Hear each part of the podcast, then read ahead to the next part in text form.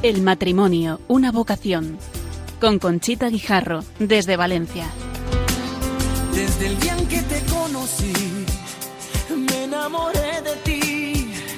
En ti vi todo lo que siempre imaginé. Pronunciaste mi nombre y yo supe por fin que así comenzaría un cuento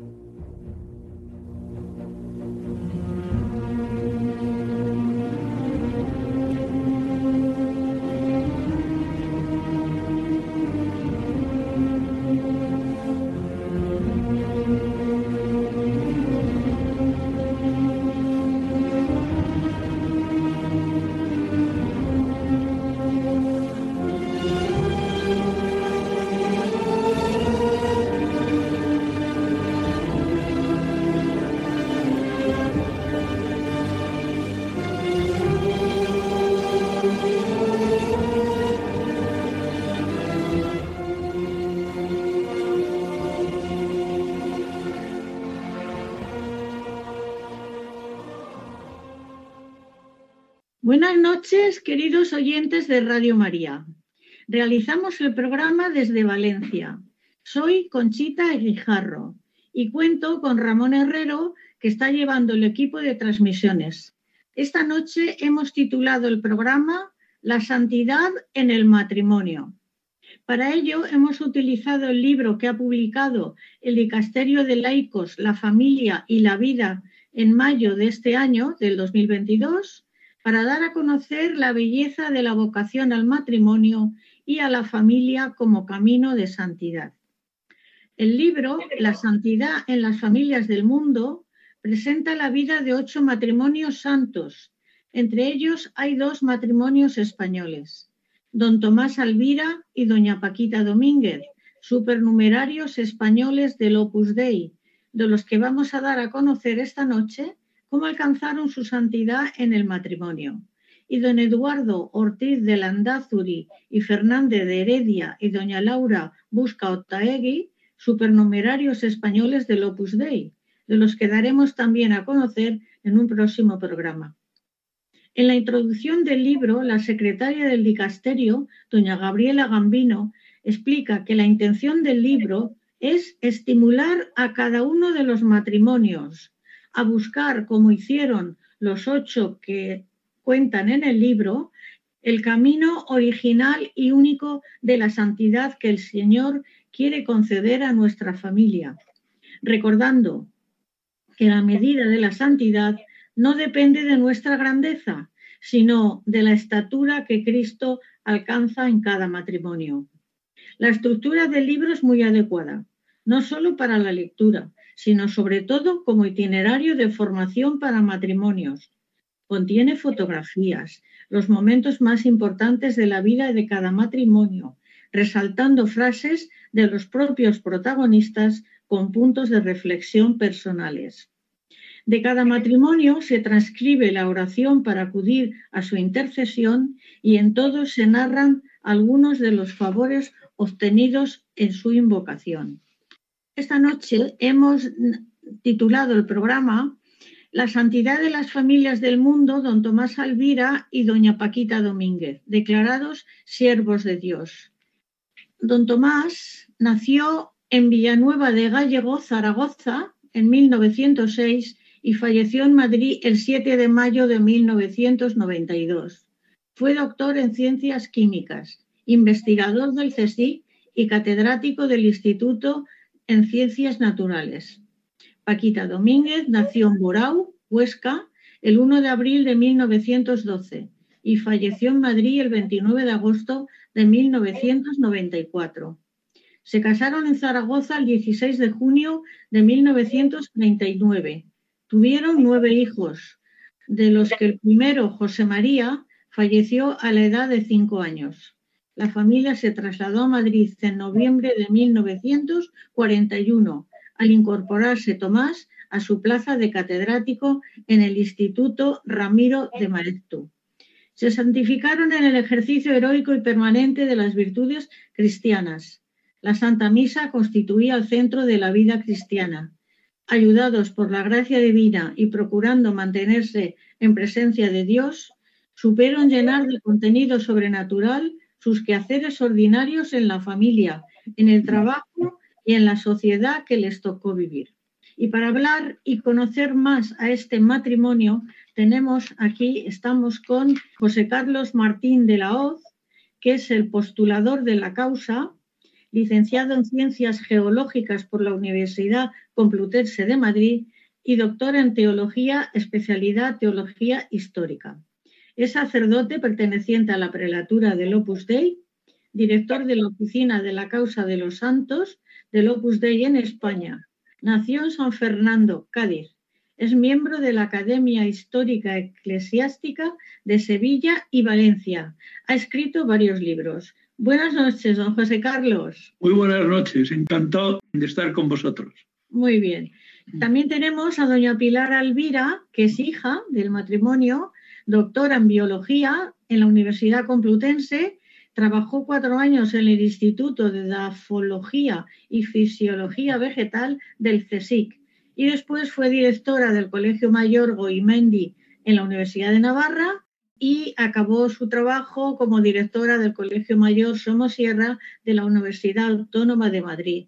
Buenas noches, Pilar. Muy buenas noches y también encantada de estar con vosotros en Radio María.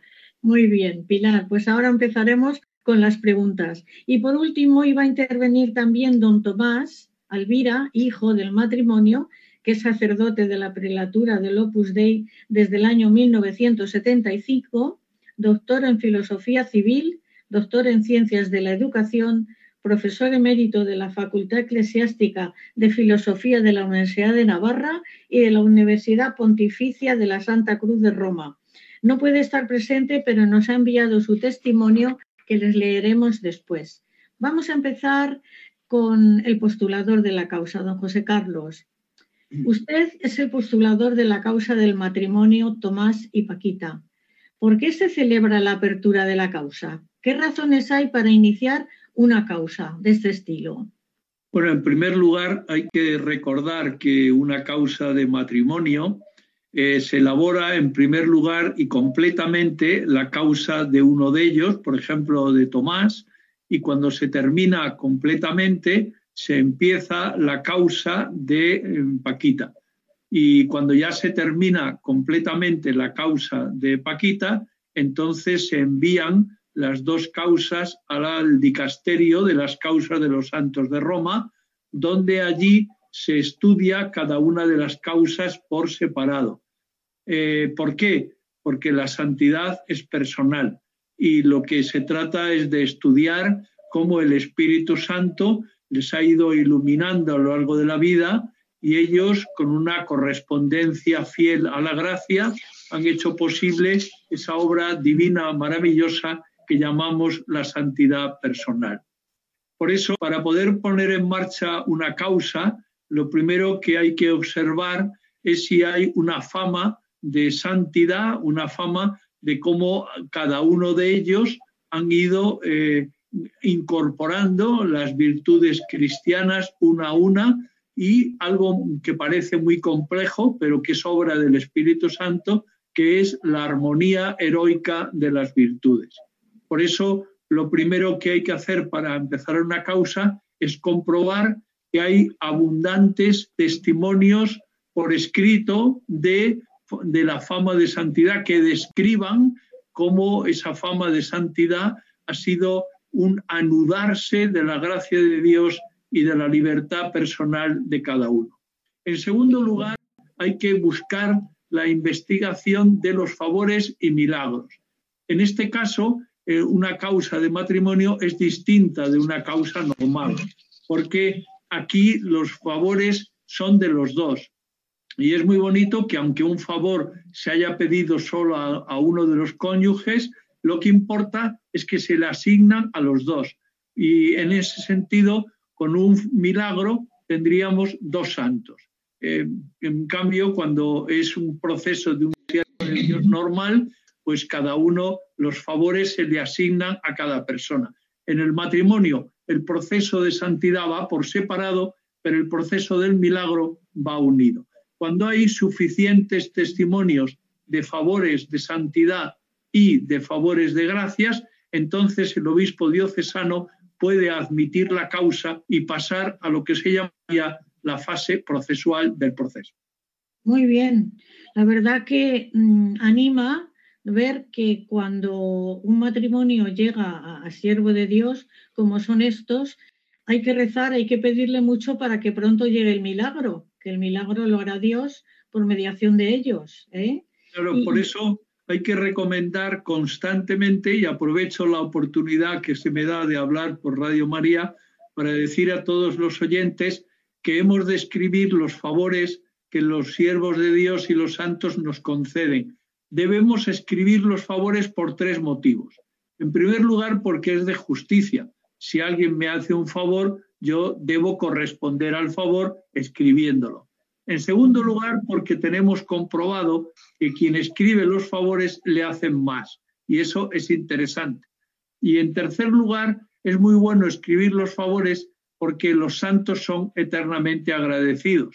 Y tener en el cielo una persona eternamente agradecida nos conviene a nosotros que estamos tan necesitados de la ayuda de Dios. Pues sí, el Papa Francisco en la exhortación apostólica Gaudete et Exultate nos dice que los santos y los beatos son nuestros amigos en el cielo.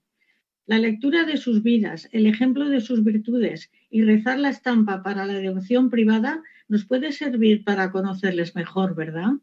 En ese sentido, eh, eh, a veces eh, uno conoce a un siervo de Dios o conecta con un siervo de Dios porque una amiga o un amigo nos, eh, nos habla de un favor que ha alcanzado y nos, nos transmite con toda confianza esos regalos que Dios hace a los hombres. Y entonces, al entregarnos una estampa, porque somos de su amistad, porque somos de su confianza, nosotros nos movemos a pedir esa gracia, porque igual que se le ha concedido a mi amiga, ¿por qué no me lo va a conceder a mí?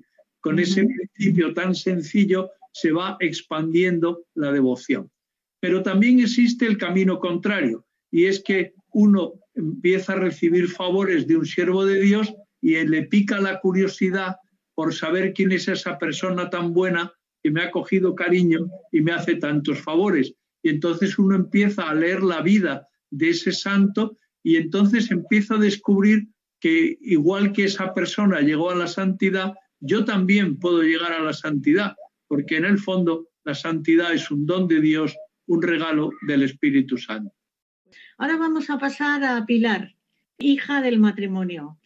Pilar, ver el matrimonio como una vocación no era lo habitual en 1939, pero ellos fueron aconsejados por su director espiritual, la viven plenamente en su vocación, logrando un matrimonio muy feliz.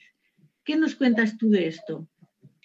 Bueno, yo de esto eh, puedo contar, sé que mis padres se conocieron siendo muy jóvenes, se enamoraron, tuvieron que esperar, primero porque sobre todo mi madre era muy joven, luego por dificultades familiares, es decir, tuvieron un noviazgo largo. Los dos eran personas de fe, de práctica religiosa y todo eso pues reforzaba su amor. Pero efectivamente eh, mi padre, que cuando empieza la guerra civil ha venido a Madrid a hacer unas oposiciones de cátedra, a través de un amigo conoce a San José María.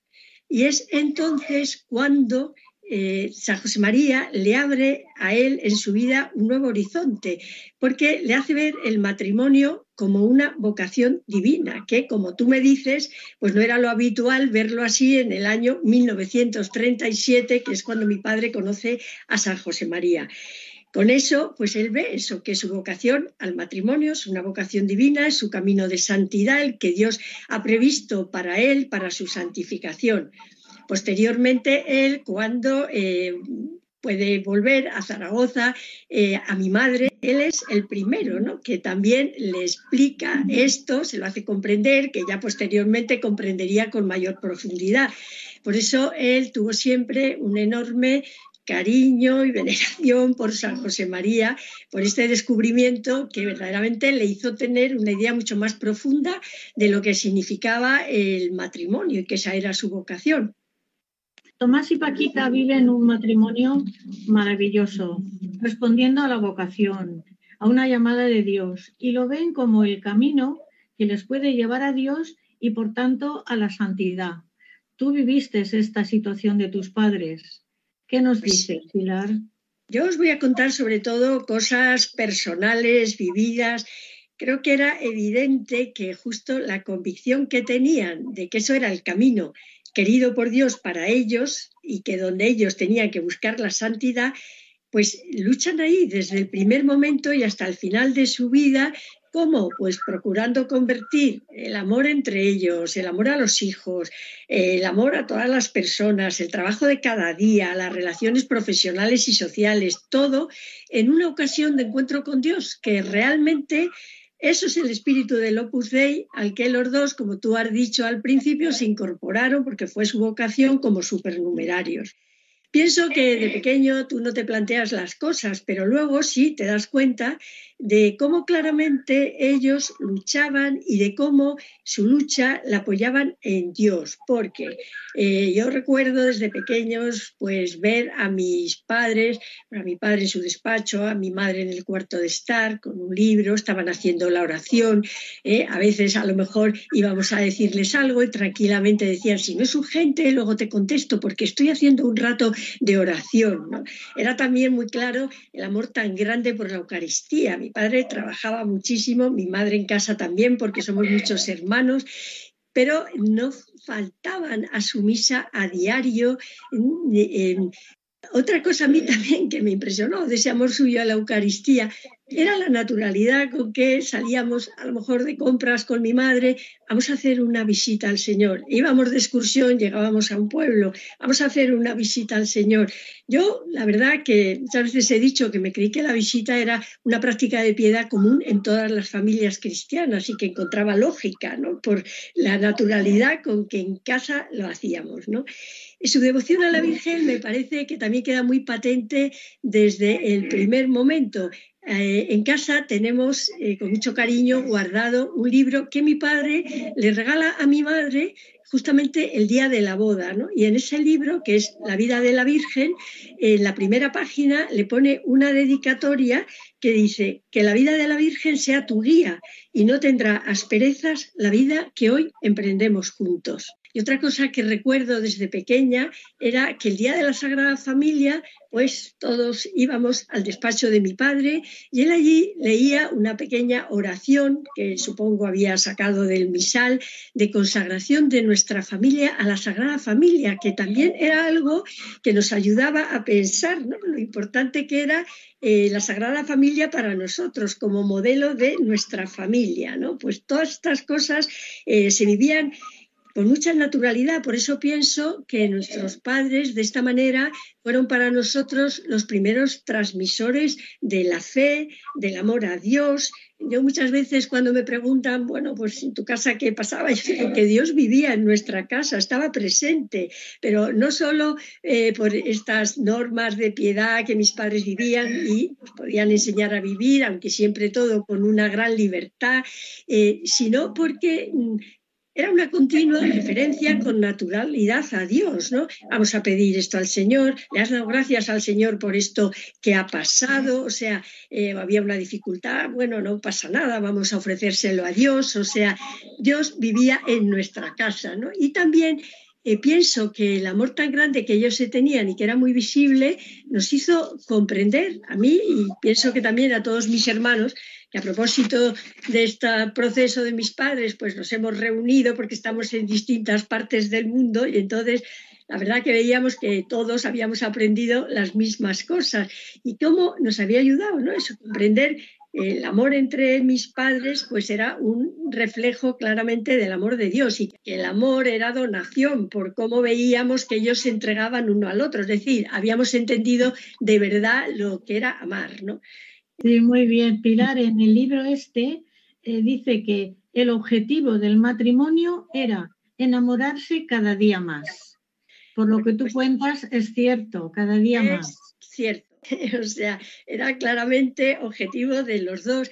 Y recuerdo que un día una de mis hermanas, cuando ya mi padre era mayor, eh, le preguntó, oye papá, eh, eh, tú cuando te ibas ya a casar, como él ya conocía mucho a San José María, ¿le pediste algún consejo para tu matrimonio? Y él le dijo, sí.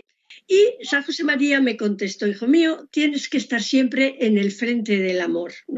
Y él añadió, y eso es lo que yo he procurado hacer toda la vida, conquistar a tu madre cada día, ¿eh? y así hasta el final de la vida, porque cuando contaba esto, pues ya era muy mayor. ¿no?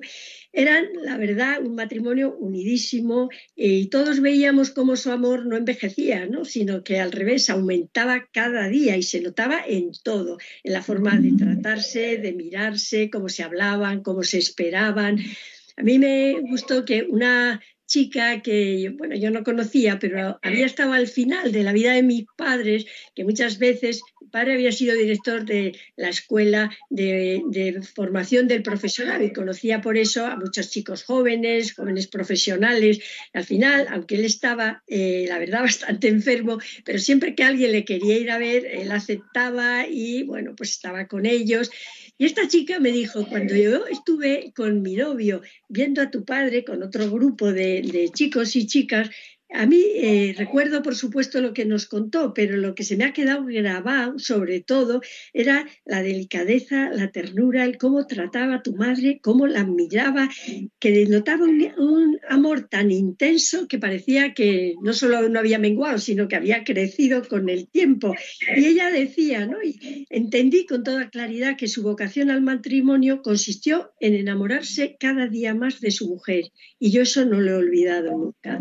La verdad que mi padre, o sea, tenían continuos detalles entre ellos. Mi padre, todos los santos, eh, encargaba, eh, pero tenía que ser él el que buscara las flores para mi madre, ¿no? con una tarjeta que mi madre guardaba. Nunca supimos que ponían sus tarjetas. Cuando mi madre fallece, las encontramos todas en el cajón de lo que tenía su escritorio, en su dormitorio, todas atadas con una cinta roja.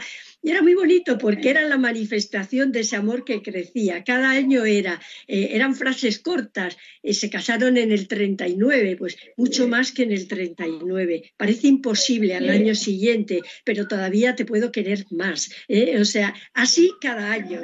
Y en, en la última tarjeta que escribió pocos meses antes de morirse en el santo de mi madre, pues ahí le decía, no cabe duda de que el paso de los años aumenta el cariño en nuestro matrimonio, porque yo este año, al felicitarte por tu santo, pienso que te quiero más que nunca. ¿eh? Entonces, y luego también, muy pocos días antes de morir mi padre, eh, le llevaron, porque se había publicado eh, un libro que él escribió sobre el Ramiro de Maectu, donde trabajó tantos años. ¿no? Entonces, la dedicatoria que hay ahí a mi madre, en la última página, ya con una letra muy temblorosa, pues a Paquita, la singular, la única, con el amor más grande. ¿no? Y el cariño de mi madre, pues veíamos lo mismo, estaba siempre pendiente de mi padre, con mil detalles, de cuidarle cuando tenía eh, su régimen. A mí a veces me llamó la atención, iba de compras con ella y por supuesto ella elegía las cosas que le gustaban, pero si había que elegir, porque había varios colores de esa prenda o lo que sea, siempre decía, este porque es el que más le gusta a papá, con esto es con lo que más le gusta a papá. Ella en todo, su ilusión era esa, ¿no? Y pienso también, y esto es bonito, ¿no? que ella eh, recordaba que le había oído a San José María que le decía eh, a los matrimonios, no solo a ellos, pues en su caso, Paquita, tu camino al cielo se llama Tomás, Tomás, tu camino al cielo se llama Paquita. Muy bien, Pilar. Pues ahora eh, yo voy a seguir con el libro y en el libro dice, nos enseñaron con el ejemplo, lo dice tu hermana María Isabel y dice, mis padres estaban convencidos de que el factor decidido de la educación era el ambiente que se desarrollaba en casa y que la mejor pedagogía era la indirecta. Un buen ejemplo que nos dieron nos influyó mucho.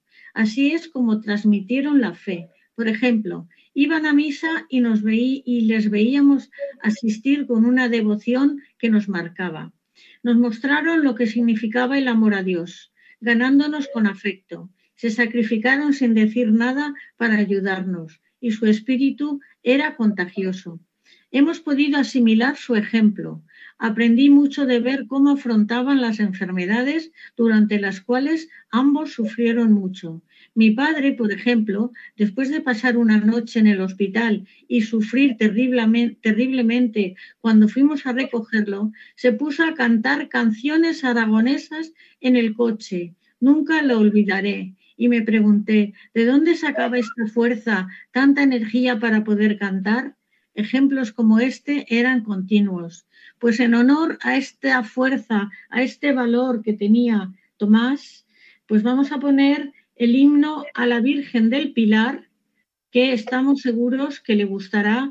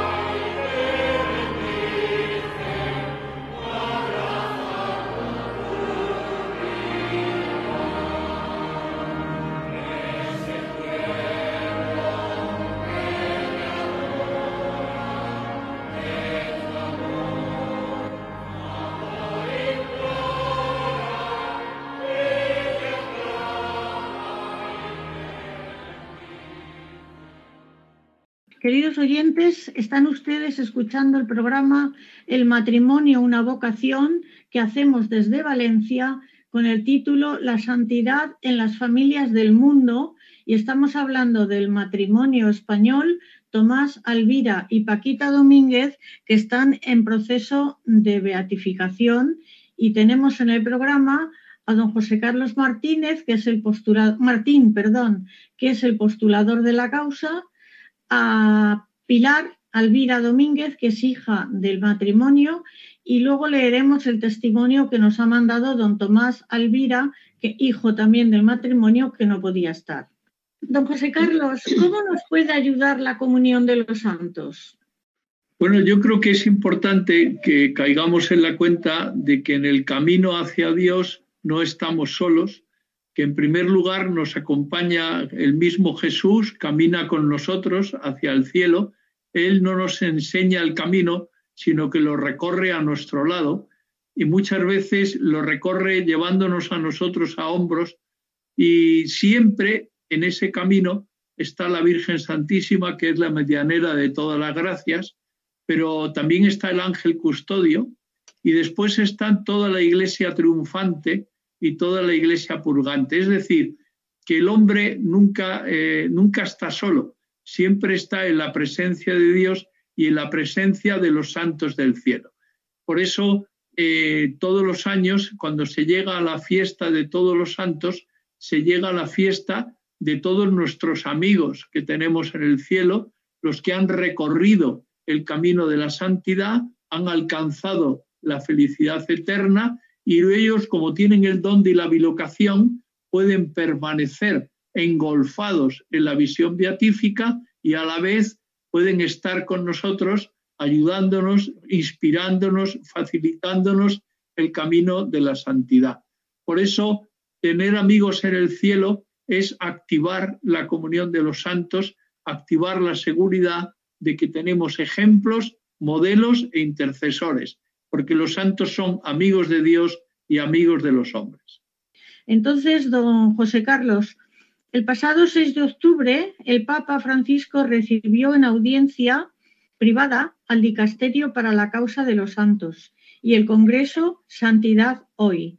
Asistieron cientos de postuladores, delegados episcopales, miembros de los tribunales de las causas que trabajan casos en todo el mundo. Díganos cómo hay que transmitir la fama de santidad. Bueno, en aquella, en aquella reunión conmovedora donde el Santo Padre quiso abrirnos el corazón a personas que nos dedicamos a este oficio, en primer lugar lo que hizo fue agradecernos el trabajo que estábamos llevando a cabo, porque presentar al pueblo de Dios a nuevos modelos y a nuevos intercesores es presentarle a nuevos amigos, es darles un motivo de esperanza, de ilusión, porque igual que ellos alcanzaron el don de la santidad, también nosotros con la gracia de Dios y la ayuda del cielo podemos también ser fieles y alcanzar esa misma santidad. Enseguida el Santo Padre nos quiso alertar del problema de Internet.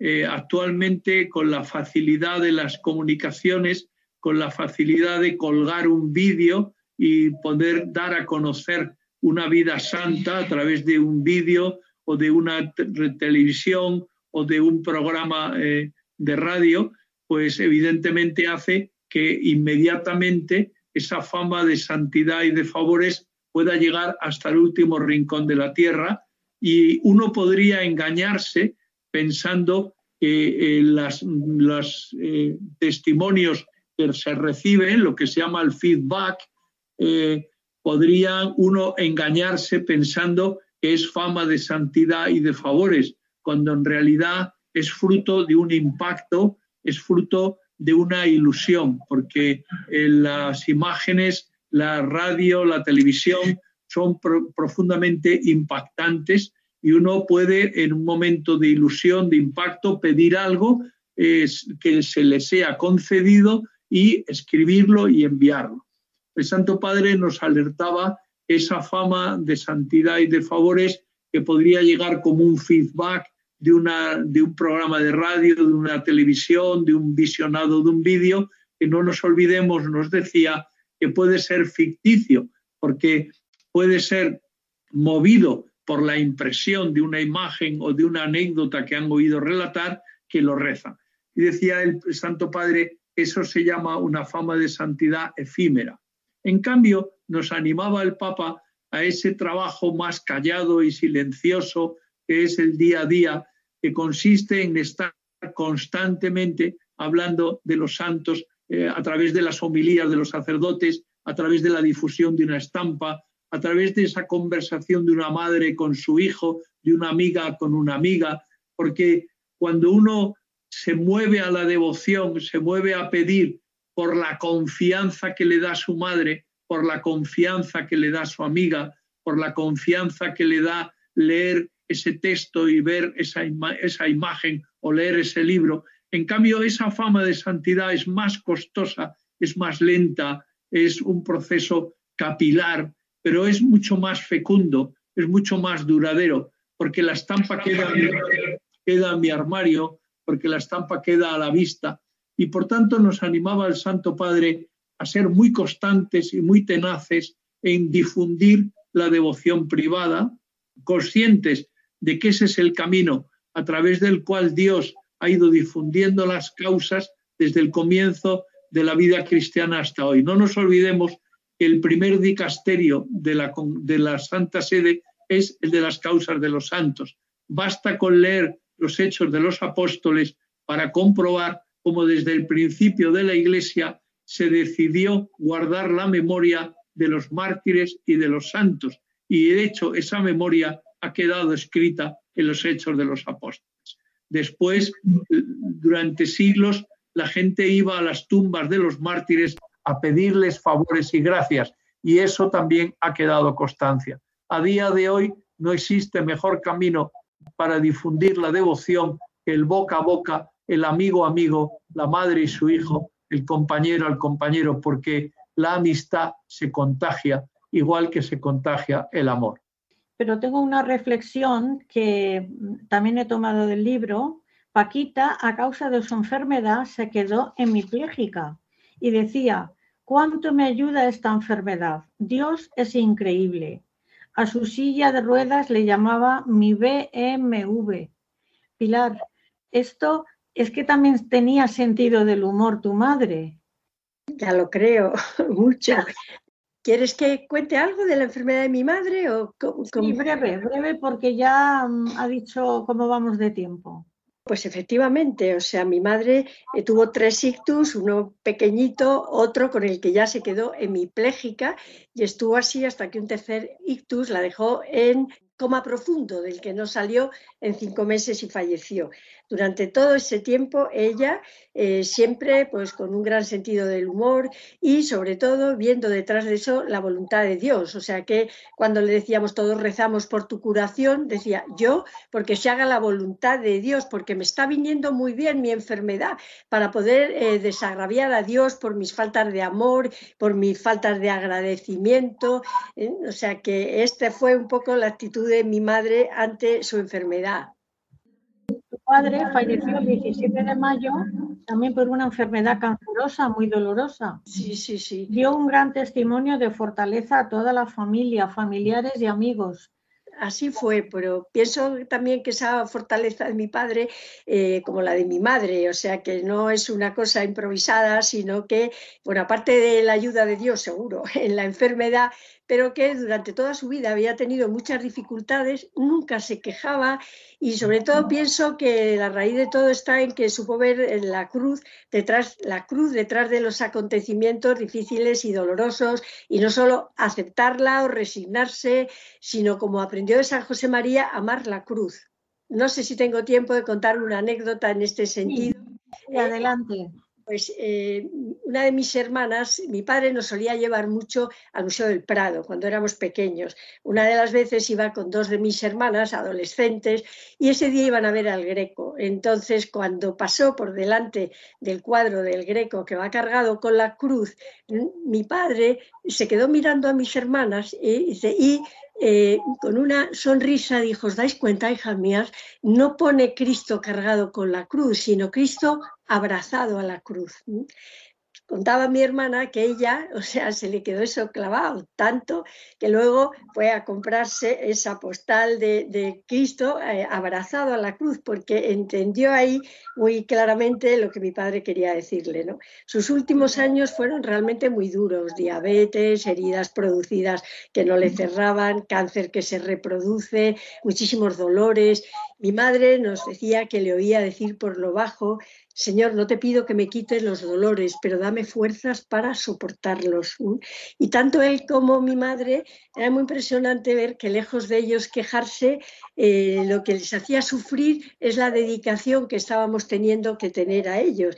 Y termino con esto. Un día mi padre, que estaba ya fatal y necesitaba muchos cuidados, me llamó y me dijo eh, yo no puedo ir a una floristería, estaba en cama ya, vete y compra las flores más bonitas que encuentres para tu madre, porque yo no sé cómo agradecerle su continua dedicación a mí, eh, eh, pues en este momento que estoy tan mal, ¿no? Pues y mi madre lo mismo, o sea que esta fue la actitud de los dos ante sus enfermedades. Qué maravilla, don José Carlos. Todo esto se ha reflejado en la causa de beatificación de este matrimonio, ¿no? Bueno, cuando, cuando termina un proceso, el último acto se llama la sesión de clausura del proceso, donde eh, se lacran las cajas que han de llevarse eh, a la congregación. Y el último, la última decisión que toma el, el tribunal es la de nombrar un portador que se encarga de llevar a Roma eh, los miles de folios que constituyen un proceso de canonización. Y luego lleva un sobre lacrado, en este caso eran dos sobres lacrados, uno por el proceso de Tomás y otro por el proceso de Paquita, y en cada uno de esos sobres se contiene una carta manuscrita del, eh, del, del, obispo de la diócesis, en este caso el cardenal de Madrid, diciendo que todo se había hecho con todo el rigor jurídico y con toda la intensidad de amor que el tribunal había sido capaz.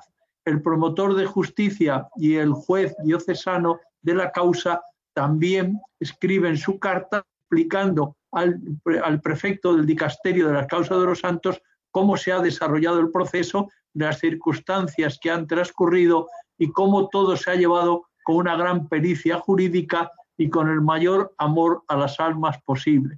Cuando uno llega a la congregación, entra en la congregación y llevas un carro con miles de folios, en este caso el doble de lo habitual porque son dos procesos, y encuentras a una persona que te recibe, un miembro del dicasterio romano, muy amable, que abre un libro del siglo XVI y escribe con letra de pendolista la diócesis de donde procede el proceso, el nombre del postulador y después te abre una habitación enorme, está llena de estanterías y llenas de cajas y dice, en aquella esquina hay un hueco, ponga usted ahí las cajas que a mí me duele la espalda. Y entonces tú colocas todas tus cajas y vas pensando cuándo le tocará a mi proceso ser estudiado porque hasta ese momento tú pensabas que tu proceso era el único que se estaba instruyendo en la iglesia de Dios. Cuando llegas allí descubres que el Espíritu Santo está suscitando ejemplos y modelos de santidad en los cinco continentes entre personas de toda clase y condición. ¿Por qué? Porque el pueblo cristiano necesita muchos modelos y muchos intercesores en los que fijarse y los que ilusionarse por alcanzar la santidad. Bueno, para, los matrimonios yo creo que este de, Tomás y, Paquita es imprescindible que, lo estudiemos, la verdad que sí. Y voy a dar paso porque el tiempo corre al, a lo que nos ha enviado Tomás Alvira Domínguez, hijo del, matrimonio. Es sacerdote, eh, y cuenta aquí cuando llegó a su madre la noticia de que iban a nombrarlo sacerdote, dijo, querido Tomás, las campanas se han echado al vuelo en esta casa. Hay motivo, vamos a tener un hijo sacerdote. Para nosotros supone un gran regalo de Dios, tan grande que no nos cansaremos de dar gracias. Luego eh, escribe a los primos y les dice, nuestro hijo Tomás se va a ordenar sacerdote el día 13 del próximo mes de julio. Tener un hijo sacerdote nos produce una intensa emoción y no cesamos de dar gracias a Dios por este nuevo y gran privilegio que nos ha concedido. Os pido que recéis mucho por él para que sea siempre bueno, fiel y eficaz en su labor de llevar almas a Dios. Y sigue contando cosas que su madre, pero lo último que puedo leer, hoy 13, día 13, todo mi pensamiento está puesto en mi queridísimo hijo Tomás. Es un día grande en mi vida. Retrocedo 18 años y pienso en la llamada telefónica que me trajo la noticia de que ibas a ser sacerdote. La emoción fue tan grande que fue superior a la que tuve cuando al nacer me daban la noticia de que ya estabas en el mundo es que siempre suspiraba por tener un hijo sacerdote, pero no me atrevía a pedírselo al Señor, porque como todos mis hijos erais operarios de su viña, me parecía egoísmo por mi parte pedirle esa gracia. El Señor me ha mimado mucho sin merecimiento alguno por mi parte, pues reconozco que no valgo nada. O sea, la humildad, tu madre, Pilar, tu madre sí. tenía una gran humildad. Además, porque no sentirse con derecho de pedir tener un hijo sacerdote, que es lo que todas las madres aspiramos a tener. Sí. Y además humildad. Sí, eh, no solo ella era humilde, que sí, eh, por supuesto, sino que tenía una gran preocupación porque lo fuéramos nosotros. En las cartas que algunos de mis hermanos guardan es una cosa continuada. Cuando algún hermano eh, tenía un triunfo, lo que sea, inmediatamente decía, te habrás dado cuenta, le has dado gracias a Dios porque ¿qué tienes que no hayas recibido? Y coletilla de las cartas, pido a Dios todos los días para que seáis buenos y seáis humildes ¿eh? O sea, ella se veía que tenía eh, muy claro ¿no? la importancia de la humildad, que ella procuraba vivir, pero que también tenía un gran empeño en que eh, lucháramos por vivirla a sus hijos. Pues sigo contigo, Pilar. El testimonio de la niñera, Isabel Bueno, dicen en este libro, era un matrimonio tan sencillo, no hacían grandes cosas, pero sus gestos transmitían amor. Cuéntanos el testimonio de la que está, está en, el, en esos cientos de papeles que ha mandado don José Carlos. La verdad es que es un testimonio muy bonito porque es una persona se incorporó muy joven a nuestra familia del pueblo donde íbamos a veranear para cuidar a mis hermanos pequeños, a Isabel en concreto que acababa de nacer.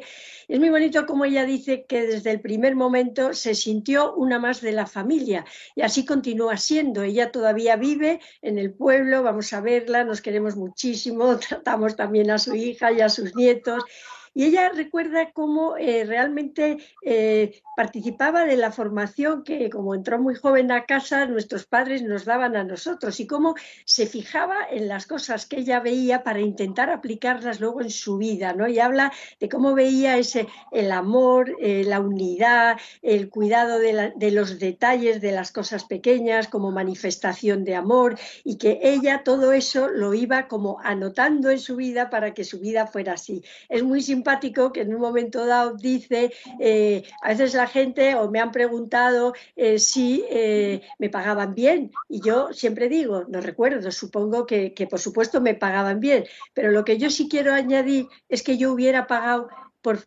vivir en esa familia, O sea, que es algo que manifiesta, pues efectivamente, ¿no? Como ella era una más de la familia y también, eh, como mis padres tenían una casa en ese pueblo, ella cuando se casó no era verano, no estábamos allí, pero pidió a mis padres que fueran a abrir la casa, porque aunque quería mucho a sus padres que vivían en el pueblo, se sentía tan vinculada que debía a los años que había estado en casa, en su formación, el haber aprendido a amar a Dios, eh, el amor también entre nosotros, que quiso salir de nuestra casa para casarse. Esto muy, es... bonito, muy bonito, Pilar. Y también he visto en, Google el testimonio de las alumnas del colegio de Sástago. que, que, con 23 años eh, tu madre fue allí de maestra Sí. Y han pasado 40 o 50 y aún la recuerdan. Pues ya lo creo. Esto fue una cosa curiosa porque con esto del proceso de mis padres nos ocurren y es que mi madre hablaba muy poco de ella, con lo cual eh, sabíamos poco. Sabíamos que había sido maestra y directora con 23 años de la escuela de este pueblo que está a 60 kilómetros de Zaragoza. Pero una de las personas de allí fue a Zaragoza y alguien le dejó un folleto, lo primero que escribieron de mis padres, y ahí se decía al, contar de mi madre que había sido maestra. Bueno, se pusieron en comunicación con nosotros, nos pidieron por favor que fuéramos al pueblo porque querían conocernos y que les contáramos más que era esto del proceso de mi madre. Y verdaderamente eh, volvimos muy emocionadas porque eran niñas que habían sido, eh, mi madre estuvo allí solo dos o tres años, eran entonces muy pequeñas, por eso todavía eh, tenían siete, ocho años, todavía estaban todas vivas, muy lúcidas, se reunieron todas y efectivamente, o sea, a mí me impresionaba que después de tantísimos años las recordaran tanto, todos siempre como la mejor maestra que habían tenido, lo cariñosa que era. Supongo que en aquella época eso era normal porque varias nos dijeron la única que no pegaba con la regla. O sea, y como eh, todos los sábados les leía el Evangelio del domingo para que sacaran ellas conclusiones todo el mes de mayo las llevaba a la iglesia, que rezaran a la Virgen, en fin, eh, incluso quiso venir a declarar en el proceso, ¿no? Por la cantidad de recuerdos que tenían de mi madre, ¿no? Y contaban que cuando se fue, todas las chicas del pueblo lloraban muchísimo porque se había ido mi madre, pero en fin, lo que era conmovedor es que después de tantísimos años y siendo ellas tan pequeñas, llegaron con las fotos que tenían de mi madre, una con el mantel, mi madre bordaba muy bien, que le había enseñado a bordar y se lo había empezado, o sea, bueno, para nosotros fue, la verdad, muy, muy emocionante este recuerdo. Don José Carlos, que creo que hemos llegado al momento de contar los favores, algunos. Eh, ¿Usted nos puede contar algún favor de los que están anotados y, y metidos en el expediente? Bueno, los favores que están anotados y metidos en el expediente son justo los que no puedo contar porque todo eso forma parte de lo que se llama el secreto del sumario. Y Ah. hasta, y hasta que no la, hasta que la Santa Sede y el Santo Padre no les nombren eh, venerables, pues no se puede eh, estudiar el proceso. Ahora lo, lo que le puedo decir es que son incontables los favores y gracias que llegan del mundo entero. Algunos están siendo estudiados como posibles milagros y en general nos conmueve la amplísima variedad de favores y sobre todo porque son favores que denotan que los que lo piden son personas que están santificándose en la vida ordinaria y por tanto piden cosas muy normales, piden el amor para una hija, piden el que alguien encuentre un novio, una novia, piden las necesidades normales de un hogar, pues que falta este electrodoméstico, se estropea esta otra cosa, que no llegamos a final de mes, no digamos ya cuando empezó la pandemia, donde todos los favores pasaron a ser pandémicos y cómo nos habíamos curado del COVID y cómo habíamos conseguido que el COVID no entrara en casa, en fin, todas las variedades del COVID. Pues es muy bonito porque a mí me conmueve leer los favores que llegan porque una persona podría pensar que son casualidades y nunca son casualidades, son intervenciones divinas, pero lo bonito es que son intervenciones muy normales, porque ellos eran personas muy normales. Esta santidad que Pilar nos ha descrito tan maravillosamente, pues es que ellos lo hacían normal, hacían que lo sobrenatural pareciera natural, que lo extraordinario pareciera ordinario, porque lo más bonito del cristianismo es esa fuerza del amor que el Espíritu Santo pone en los corazones, que nos hace ser capaces de vivir y fieles en la vocación matrimonial y fieles en la formación de los hijos. Y eso, el amor conyugal que se despliega, es el mayor milagro que hemos visto del matrimonio Alvira. Y ojalá que haya muchos matrimonios que al considerar la vida de este matrimonio se animen también a proseguir un camino de amor conyugal. Es muy conmovedor como San José María enseñó a vivir el amor conyugal a los primeros hijos suyos que vivían la santidad matrimonial y esa santidad en el amor conyugal sigue desplegándose hoy día por todo el mundo en todas las latitudes. Por eso los favores son muy conmovedores, pero son muy normales. Queridos oyentes de Radio María, el programa ha terminado, estamos ya en los últimos minutos. Yo quiero agradecer a don José Carlos Martín el tiempo que nos ha dedicado porque él está siempre muy ocupado, se lo agradecemos y me permito pedirle que hablaremos de otro matrimonio en otro momento. Muchas gracias. Cuando queráis, muy buenas noches, cuando queráis. Buen, buenas noches, Pilar. A ti darte las gracias también por tu generosidad, por tu tiempo, por tu simpatía. Y nada, yo a partir de ahora voy a difundir la estampa de, de, de tus padres y a decir que la recen, claro. ¿eh? Muchas gracias a ti, Conchita, y encantada de haber podido participar en Radio María y daros la enhorabuena por el bien tan grande que hacéis desde aquí.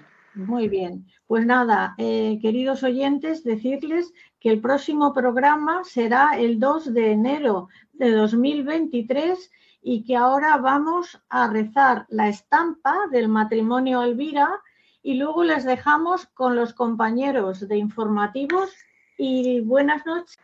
Feliz Adviento, feliz Navidad y hasta el año que viene. Buenas noches. Voy a rezar la estampa del el matrimonio Elvira.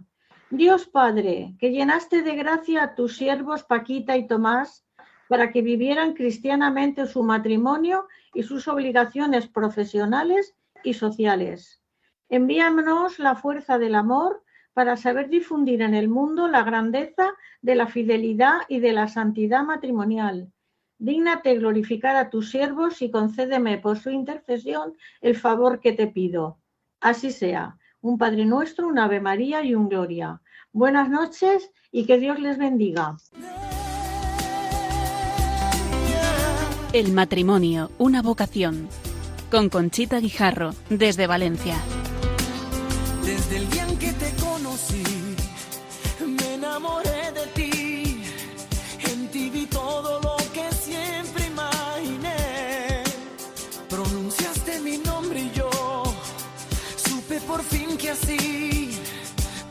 lanzaría un